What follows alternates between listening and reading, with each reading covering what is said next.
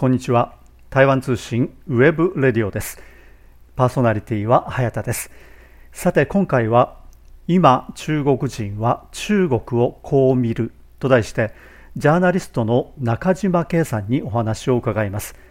このインタビューは3回に分けてお届けいたします。今回はその第1回です。今中国人は中国をこう見る。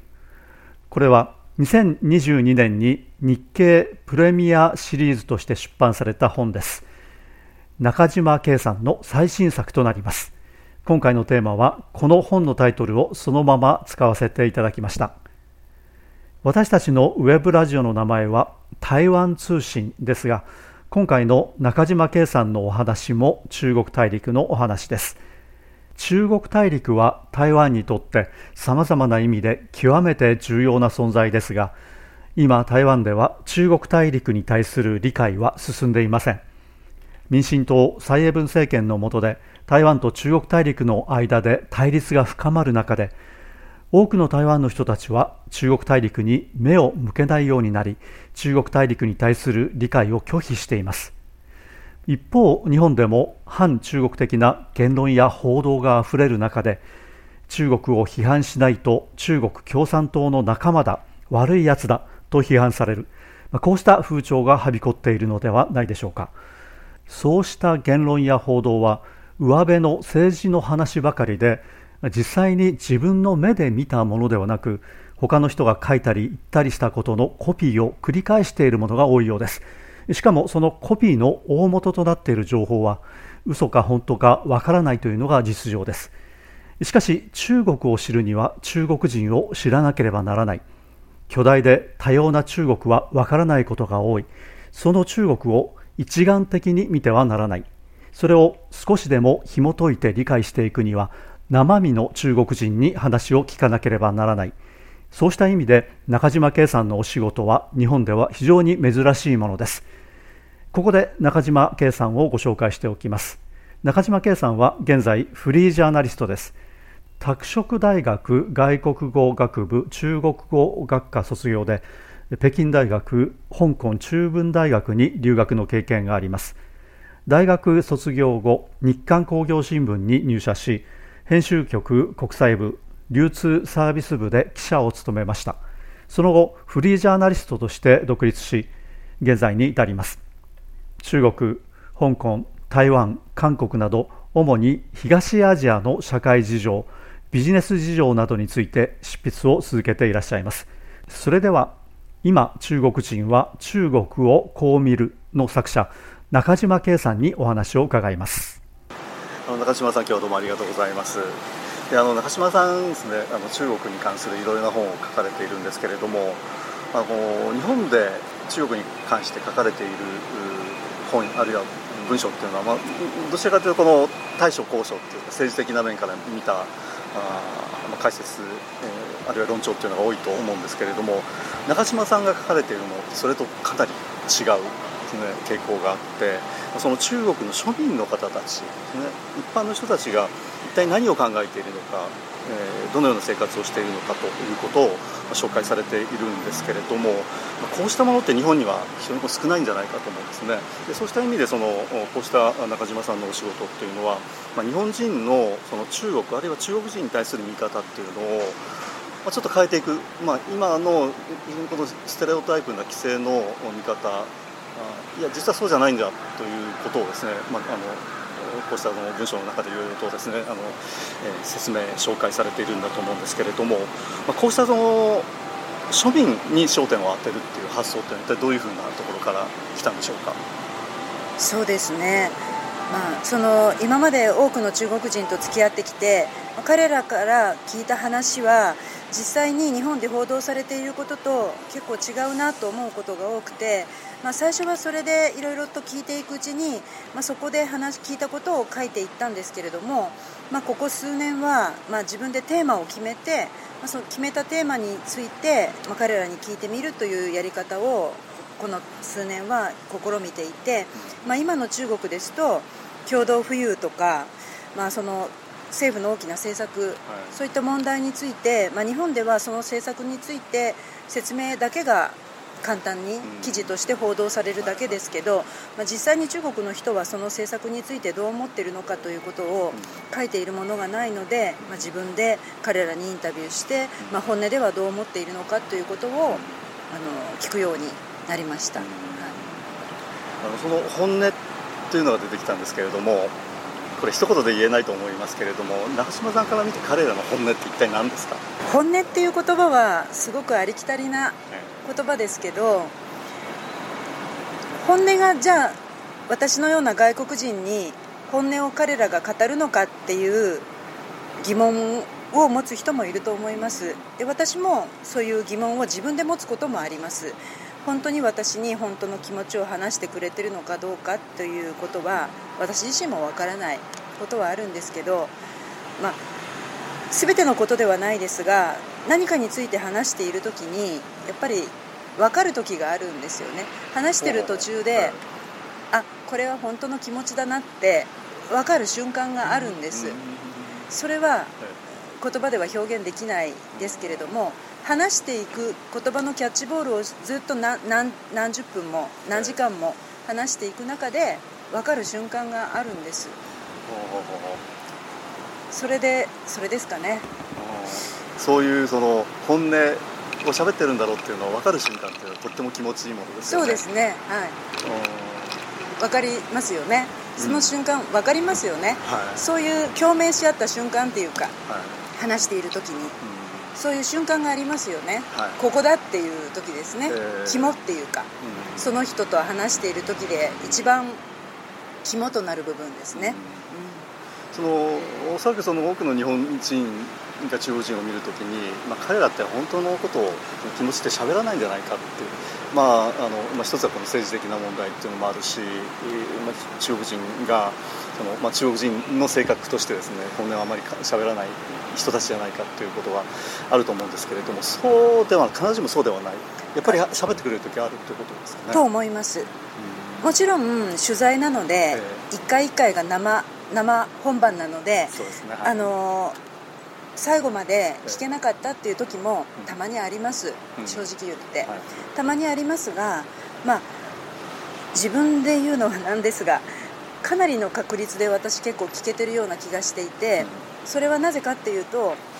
私とその人のこれまでの人間関係だと思います、うん、これまでの人間関係があるから話せるんじゃないかなと思っていて、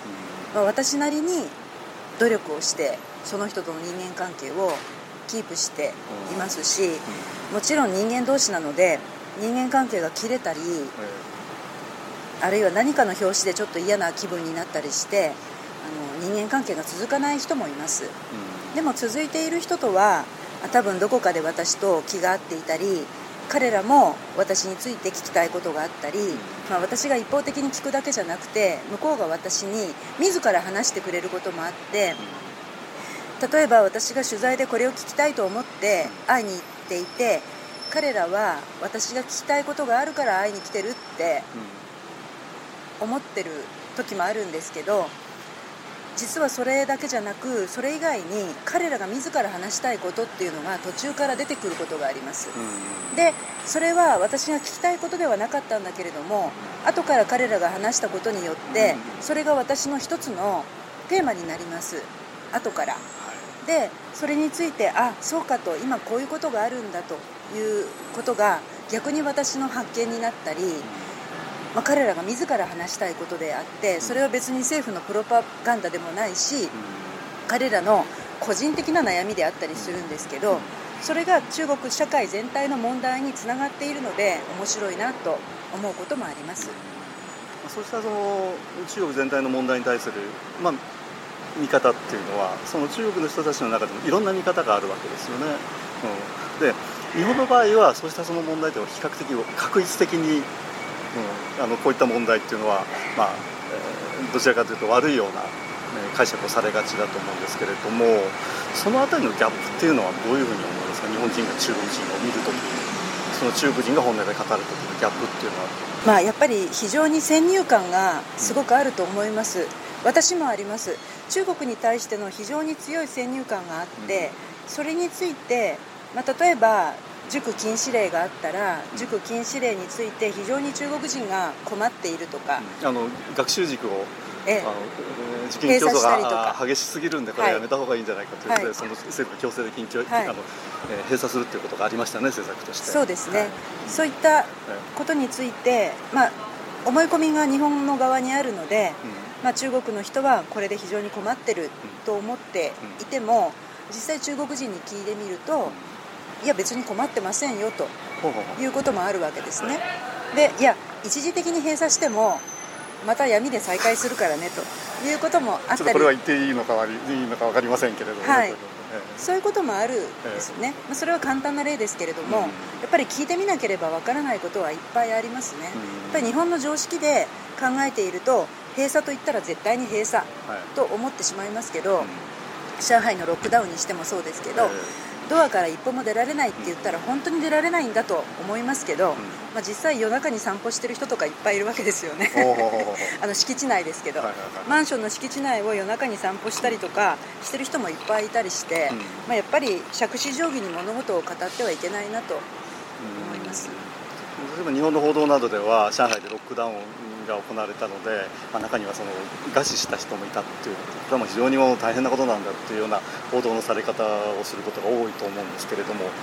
実際に生活してる人っていうのは必ずしもそういうわけでもないっていうことなんでしょうかね。そうですね、まあ、上海のロックダウンでつくづく思ったことは、やっぱりあまりにも多様だってことですよね。多様、多様。う中国はあまりにも多様であるということが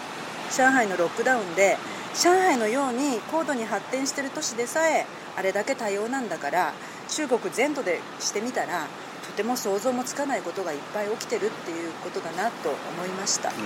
その多様っていうのは例えばその先ほどのロックダウンのことに関してはどういうふうな多様性っていうのがあったんですか？例えばそういう餓死してる人もいるかと思えば、うん。あのロックダウンで食料の配給が届かないという報道が日本でたくさんされている時に、富裕層は誕生日ケーキを買っていたりとか家にえ高級す高級なお寿司セットが届いたりとかそういう人もいたわけですね。できたわけですねそれ。はい。うん。お金があればできるってことですか？それいや。とも何か方法があるまあわからないですね。うん。お金とかコネとかうん。いろんな要素が重なってうん。できる人はできたと思うんですけどできない人はできなかった。できない人はできない。うんでその住んでるマンションによっても違うしコネによっても違うしそういうことはちょっと日本では想像ができないですよね。うん。日本はまあ比較的確実的にそうですね。行われますね。そうですね。うん。配給セットにしても日本だったらキャベツと人参と卵と言ったら豊島区なら豊島区全域がキャベツと人参と卵が準備できるまではうん配給がそもそもスタートしませんうんと思います。多分日本では。うんでも中国だったらキャベツがなかったらレタスで代用するとか卵がなかったら鶏肉にするとか、まあ、それでどんどんどんどん配給をしていって、うんまあ、それでも配給されない場所もありましたけれども、その行き当たりばったりで準備をするっていうのは、うん。まあ、非常に非常に中国的だなと思いましたけど、うんやっぱり日本人の想像で、えーニュースを見たり読んだりしただけではわからないことがいっぱいあるなということはつくづく思いました。なるほど、うん。それはやはりその例えばロックダウンをしていた時に中島さんはロックダウンをさせられている例えば上海の人と連絡を取ってでじゃあ実際どういう状況なのかっていうのをお聞きになったから分かるわけですよね、はい、うん。まあそういったあの方たちをたくさん取材もされてたまあ、リモートだと思うんですけれども、はい。うん。まあ、そういったことによってやはりあの確実的なその日本人のその中国に対する見方っていうのを、まあ、だんだん崩していけるんじゃないかっていうことはありますよね。うん。できるだけ崩したいとは思ってるんですが。思いますね。でも難しいですね。難しい。と言いますと、やっぱり固定固定観念固定概念がすごく強いと思います、うん。あの今、まあ、日本のその中国に対する論調というのは、まあ、非常にこの反中的というのは批判的なまあ見方をすることが多くてこれはまあ政治家でもそうですけどメディアもそうですけれども、まあ、何かというと、まあ、中国は悪いと悪者であるということを前提にさまざまなことをあの発言すると。おみんなが不調になってると思うんですけれどもそうした中でですねその中島さんが、ま、書かれていること発言されていることってあの中国に対する批判っていうのはないじゃないですか。あまりない。で中国のむしろその逆に中国の実態を伝えようというような、まあ、姿勢を示していらっしゃるんですけどそういった姿勢っていうのは今日本のそのメディアの世界ではやはり少数ですよね。そうですね、うん、そういった少数の中でものを書いたり発言されてるということは、まあ、いろいろなその圧力っていうんですかね攻撃みたいなのもあるんじゃないかと想像しますけれども。そのあたりいかがですかそうですね。あの前は直接的なあの批判とか、ええ、ヘイト的なことがたくさんあったんですけど、え、もう最近は多分諦めて あのもう私についてのキャラが決まったので、はい、あまり批判も減ったと思いますし、自分でエゴサーチとかしなくなったのでなので批判今もされてると思うんですけど、えー、あの見なくなりました。自分から。されてると思いますが見なくなったので気が楽になりました。でも最初はかなり勇気がいったというかそういったその批判にさらされることに対する恐怖感みたいなことはなかったですか？ありました、はい、やっぱりネットで批判されるってすごく苦しいことで、はい、あのまあ、多くの人も芸能人とかも悩んでますけど、はい、そういうことはやっぱり本人じゃないとわからないです、うん、そういうことはありました、でも最近、まあ、そんなに私の記事も読んでる人もいないんで。そういうことはないと思いますけど。あんまり批判もされなくなったし自分も調べなくなりました。なので大丈夫です。あそうですか。はい。まああの調べ調べなければ見えないという そうですね、ね、はい。でもその今のその日本のそういったその風潮、まあ、反中ということでなければやっぱりこう注目されない売れないっていうような風潮っていうことに対してはどういうふうに思われますか？うん。まあメディアも商売なので仕方がないと思います。でも私にはそれはできない。私にはできないのでしない、でもメディアが商売なのでそういう論調でいくのは仕方がないと思うんですけど、問題なのは商売だからやってるんじゃなくて本当にそう思ってやってるっていうところが問題だと思います、まあ、客観的な視点を書いて、自分は意識して商売だと思ってやってるわけじゃなくても、客観的な視点を書いて報道してるところがすごく多いのは問題じゃないかなと思います、うん、先ほどその自分はそういった方向にやりたくないとおっしゃったじゃないですか。その反中的な、ええええ、それはなぜですか？うん。中国の人を取材していて思うのはやっぱり実際実際は違うから日本の報道と実際の中国は違うと思うので、なるべく中国の中国で今起きていること中国の人が考えていることをそのまま伝えたいと思ってるだけです。反中という立場に立ってそこからスタートしているということはちょっと考えられないので。以上今回は今中国人は中国をこう見ると題して作家の中島圭さんにお話を伺いました。ぜひ本の方も手に取っていただければと思います。日本と中国の関係を考える上で必ず役に立つはずです。なお今回はインタビューの第1回をお届けしました。次回の第2回も続けてお聞きください。この時間パーソナリティは早田でした。それではさようなら。台湾通信 webradio でした。